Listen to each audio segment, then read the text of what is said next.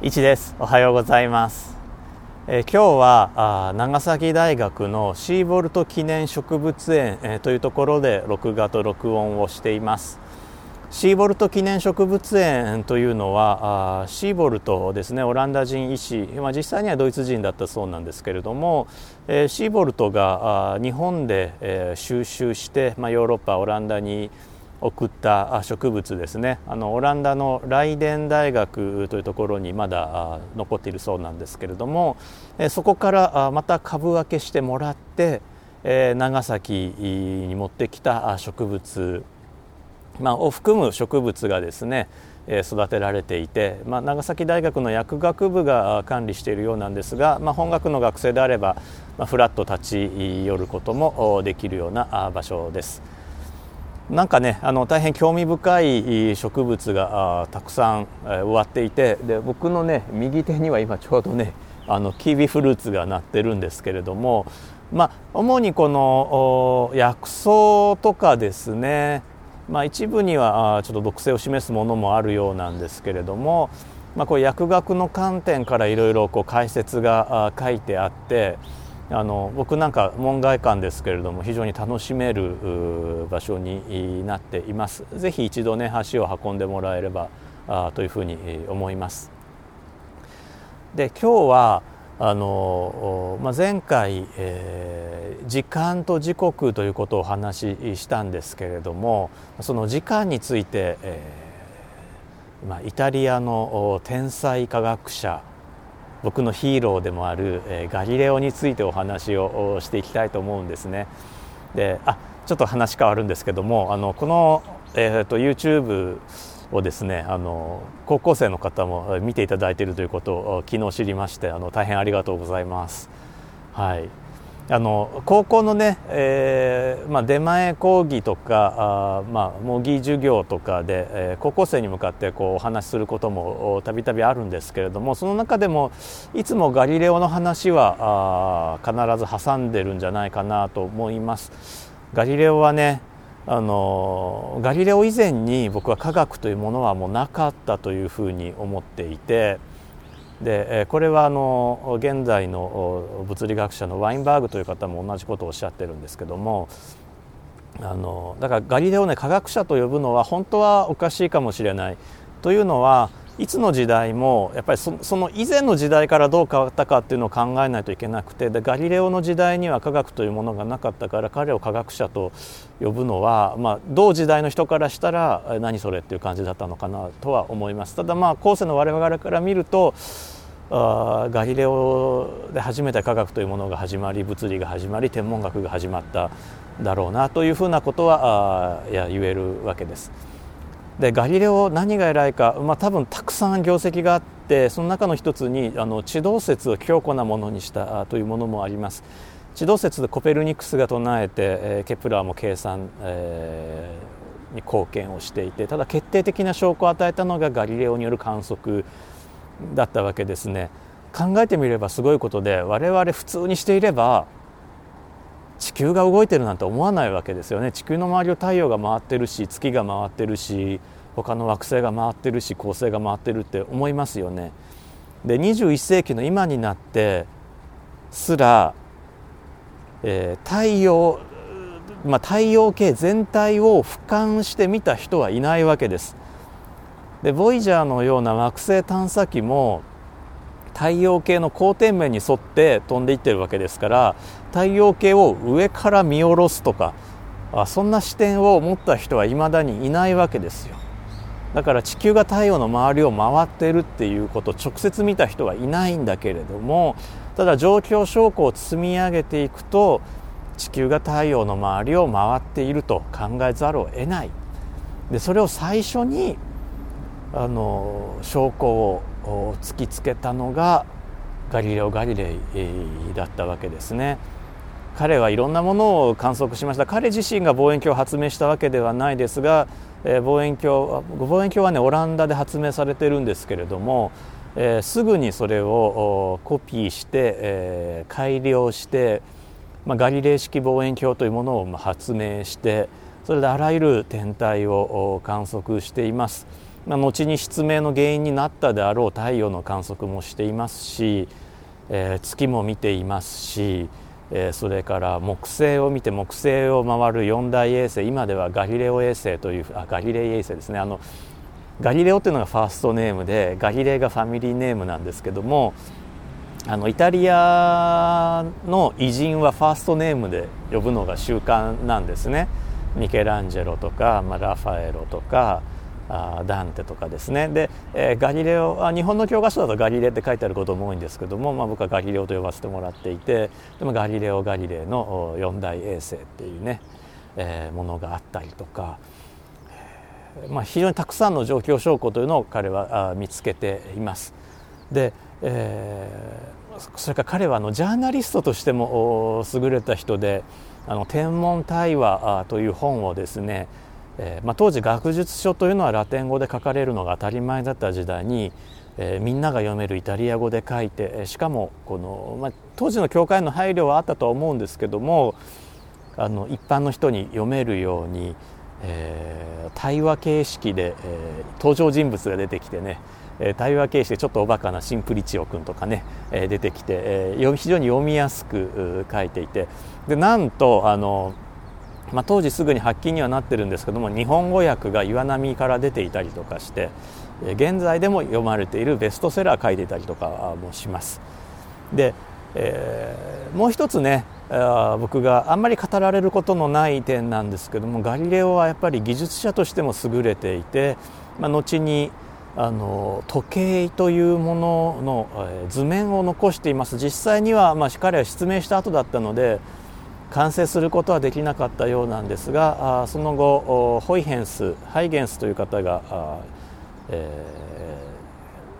ー、最終的にものを完成させています。それは何かというと振り子時計なんですけれども。で、えー、なのでガリレオが図面を描くまでは時計というものがなかった。で時計がないということはストップウォッチもなかった。時間を計るということができなかったわけです。に考えてみれば今日常的にあるもので、えー、時間を計ってください。例えば時刻を知りたいであれば日時計を立てることができるところが時間を計ってくださいっていうとこれは非常に難しい問題なわけですね。まあ、砂時計水時計ある程度知識があれば、えー、作れるかもしれないし、まあ、ひょっとしたら賢い人なら発明しているかもしれない。現に古代、まあ、古代エジプトか、まあ、バビロニアとはまた独立に、え、中国でも発明されていた形跡があります。なので、まあ、賢い人がいれば、えー、砂時計水時計、まあ、ある決まった時間を測るということはできたかもしれない。でもそれはキッチンタイマーであってストップウォッチではないんですね。でストップウォッチを作るために何が必要かっていうと決まった時間を刻む現象ですね。えー、例えば何でしょうね例えばまあ10分に1回必ず鳴く鳥がいるとすればその鳴き声を数えれば何十分経ったって分かるわけですけどもその鳥そんな鳥いますかね？っていうといないわけですよ。で自然界の中でじゃあ波はどうだろうかというと波は結構こうばらつくわけですよね。で結構難しいわけですね。その1日という単位は必ず繰り返すけれどもそれより細かい単位1時間に1回何かが光るとか30分に1回何かの音が鳴るとかあという現象がなかなかなかった。ガリレオは何を使ったかっていうとガリレオはね時間をどうしても測りたかったそうなんですね。何が彼を操作させたのかわからないけどもあの何が彼ををしてこう時間を計らせようとしたのかはわからないけどもとにかくガリレオは時間を計りたかった。で彼は自分の脈拍を使いました。非常に安静にして、まあ、運動したら脈拍数上がっちゃうので安静にして、えー、そうするとまあ成人男性でしょうから、まあ、おそらくは1分間に70回ぐらいですかね脈打っていて、まあ、これが微妙にまあ異なることはあるにしても、まあ、一番ガリレオが手にすることができて一番安定した周期的な現象だったわけですね。でこれを使って物事の時間というものを測り始めました。いろんな物理現象の時間を測ってみました。そこで彼は大発見をするんですね。それが何かっていうと振り子です。振り子。えー、当時教会に行くと振り子に相当するもの、まあ、例えばあろうそくをつっているであるとかそれからまあカソリックの教会なんかお香を焚きますよね長崎はねカソリックの教会が多いのであのあ僕のね母はプロテスタントの家に育ったので全然知らなかったんですけどもカソリックの教会はこうお香を焚くんですよねしかも天井から長いこの針金みたいなものでつって、そこでお香を焚いてでそれはゆっくり揺れたりとかします。で、えー、まあ教皇なんかがこう歩かれる時に、えー、その前をねあのまたこうこう揺らしながら、えー、歩いたりとか、まあ、儀式あそうそうそうあの僕の大好きな映画監督のあのスタンリー・キューブリック監督の「アイズ・ワイド・シャット」っていう映画の中でも、まあ、そのお香が印象的に使われているシーンが、えー、あります。ああそうですね。あの高校生の方も見ていただいてるんですよね。あのアイズ・ワイド・シャットはちょっとあのえ裸がいっぱい出てきてですね。あの高校で上映するのはちょっとどうかと思うんですけども、まあ、でもみんな見たいよね、うん、あの家で見る分にはいいんじゃないかなと、まあ、僕は思います。で、まあ、いい映画なのでぜひ見てください。トム・クルーズとねニコール・キッドマンが出ている映画なんですけども。で話を戻してその天非常に天井の高いところからあこの振り子でお香を焚いてたりとか、まあ、シャンデリアのようにろうそくをつけていたりとか。でその、えー、振り子ですね。で振り子揺れます。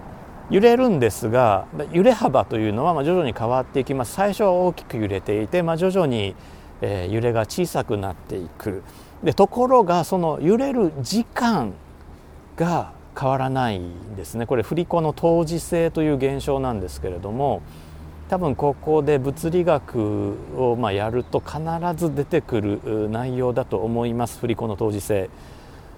よくねあの大学の入試問題なんかでも振り子の当時性扱った問題ってセンター試験とかでもね出てくるあ今年共通テストですね、え、出てくるんじゃないかと思うんですけども振り子からねあの重力加速度を求めたりとかそんな話もあるかと思うんですけども、まあ、その振り子が同じ周期で動くんだその振れ幅に関係なく時間が変わらないつまりここに、えー、時間を測る鍵があったわけですねこれを発見したのがガリレオ・ガリレイで。でガリレオがそれをもとにまあ晩年失明した後その振り子を使って時間を測る装置つまり時計、えー、振り子時計ですね、え